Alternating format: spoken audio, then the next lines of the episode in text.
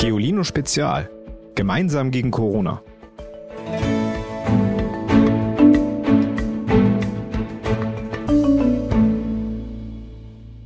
Der härteste Schuss der Fußballgeschichte gelingt dem Brasilianer Rony.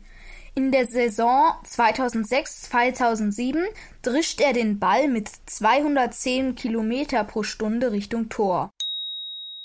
Moin ihr Lieben. Heute sprechen wir über das Thema Fußball. Wochenlang gab es ja keine Spiele in der Fußball-Bundesliga und trotzdem wurde heiß darüber diskutiert. Wann soll die Saison nach der Corona-Pause weitergehen? Ist es gerecht, dass Fußballprofis wieder spielen dürfen? Die Profis im Handball oder Volleyball bekommen ja auch keine Extrawurst. Genauso wie Freizeitkicker. Die dürfen höchstens zum Training gehen, aber nicht in Spielen gegeneinander antreten. Nach einigem Hin und Her wurde schließlich entschieden, die Teams der ersten und zweiten Bundesliga dürfen wieder kicken. Seit dem 16. Mai aber ohne Zuschauer in den Stadien. Fans können ihren Lieblingsverein nur vor dem Fernseher anfeuern. Das größte Fußballstadion der Welt steht in Nordkorea, in der Hauptstadt Pyongyang. Rund 150.000 Zuschauer passen hinein. Aber dort wird selten gekickt. Das Stadion wird eher für Paraden und Gymnastikaufführungen genutzt. Es ist das Spiel der Spiele. Keine andere Sportart fasziniert so viele Menschen überall auf der Welt wie der Fußball. Kein Sport ist so begeisternd einfach, denn es braucht nicht viel für das Fußballspiel. Ein Feld mit Toren, einen rollenden Gegenstand und elf Spieler in jeder Mannschaft. Einer für alle, alle für einen. Auch darum lieben so viele Menschen überall auf der Welt diesen Mannschaftssport. In Deutschland kicken rund 7,1 Millionen Menschen in rund 25.000 Vereinen.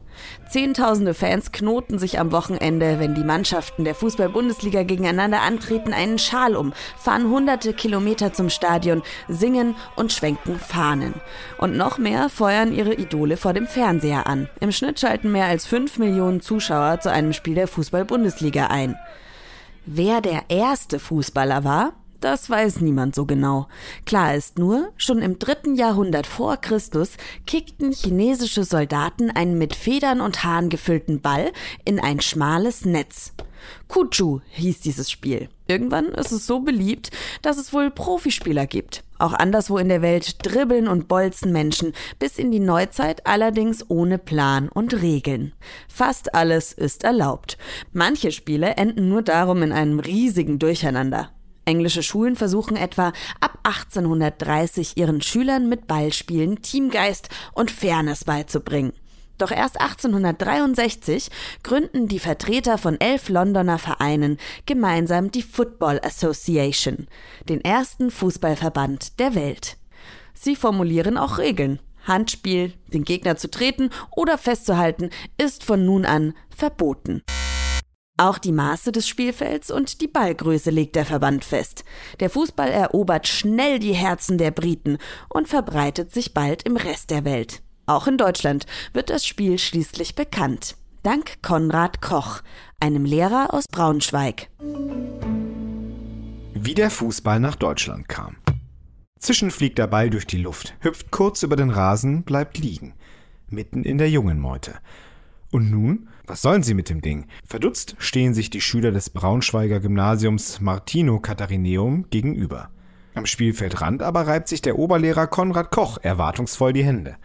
Ob sein Experiment gelingt? Sie müssen den Ball treten, meine jungen Herren, ruft er. Kurz darauf kicken die Schüler sich das glänzende Leder zu, rennen kreuz und quer über den Platz. Es ist der 29. September 1874 und wohl der Tag, an dem der Fußball nach Deutschland kam. Konrad Koch ist ein Schlacks, trägt Vollbart, Scheitel und tadellos geknöpfte Anzüge, wie alle Lehrer eben. Und er macht sich Sorgen. In der wachsenden Stadt Braunschweig gibt es immer weniger Flächen, auf denen Kinder und Jugendliche frei spielen dürfen. Dass so viele Schüler Stubenhocker sind, gefällt ihm nicht. Und an den Schulen werden sie vor allem im Turnen gedrillt. Die Übungen sind streng wie beim Militär und finden in muffigen Hallen statt. Koch will das ändern und die gemeinschaftsfördernden Schulspiele an der frischen Luft einführen. In Büchern liest er über Mannschaftsspiele an englischen Privatschulen, die bei den Schülern Teamgeist, Mut und Selbstlosigkeit fördern sollen. Ab 1872 probiert Konrad Koch verschiedene Spiele aus. Ab 1874 Fußball. Bereits 1875 überträgt Konrad Koch das erste Regelwerk aus dem Englischen und prägt dabei Begriffe wie Abseits, Strafstoß, Halbzeit oder Mittelstürmer. Am Martino Katharineum kicken die Jungs bald jeden Mittwoch und Samstag. Andere Gymnasien ziehen nach. Bald gibt es erste Erwachsenenvereine. 1900 gründen 86 Clubs den Deutschen Fußballbund DFB. Die Regeln werden erweitert und verfeinert. Das Handspiel ist nun endlich verboten. Ein Schiedsrichter sorgt dafür, dass während der Partie alles mit rechten Dingen zugeht. Und Konrad Koch? Dem gefallen die Neuerungen ganz und gar nicht. Längst geht es beim Fußball nicht mehr um Bewegung für alle, sondern vor allem ums Gewinnen und Verlieren. Dazu noch diese bunten Trikots, diese schreienden Zuschauer. Konrad Koch hätte sich wohl den Rauschebart gezaust, hätte er eines der heutigen Bundesligaspiele angeschaut. 0,5 zu 0. So lautet das wohl verblüffendste Endergebnis in der Geschichte des Fußballs. Und so kam es dazu. In den 1940er Jahren platzte bei einem Spiel im brasilianischen Bundesstaat Paraíba beim Elfmeter der Ball. Die Luftblase des Balls flog ins Tor, die Lederhülle daran vorbei. Und der ratlose Schiedsrichter? Der entschied sich für ein halbes Tor. Mit einem modernen Fußball wäre das vermutlich nicht passiert. Die sind nämlich das Ergebnis jahrelanger Tüftelei. Ballhersteller wie Adidas haben heutzutage eigene Testlabore mit vielen Stationen. Designer, Materialforscher, Physiker, Mathematiker und Sportler helfen dabei, den perfekten Fußball zu entwickeln. Die Experten drücken ihn unter Wasser und prüfen, ob er dicht hält. Sie lassen ihn aus zwei Metern fallen, um zu sehen, wie hoch er hüpft. Sie stecken ihn vier Stunden in eine Waschmaschine mit Schmirgelpapier und hoffen, dass seine Oberfläche heil bleibt. Um die Flugbahn zu messen, kommt ein Roboterbein mit strammen Schuss zum Einsatz. Mit 160 Kilometern pro Stunde drischt es den Ball immer wieder in eine Torecke.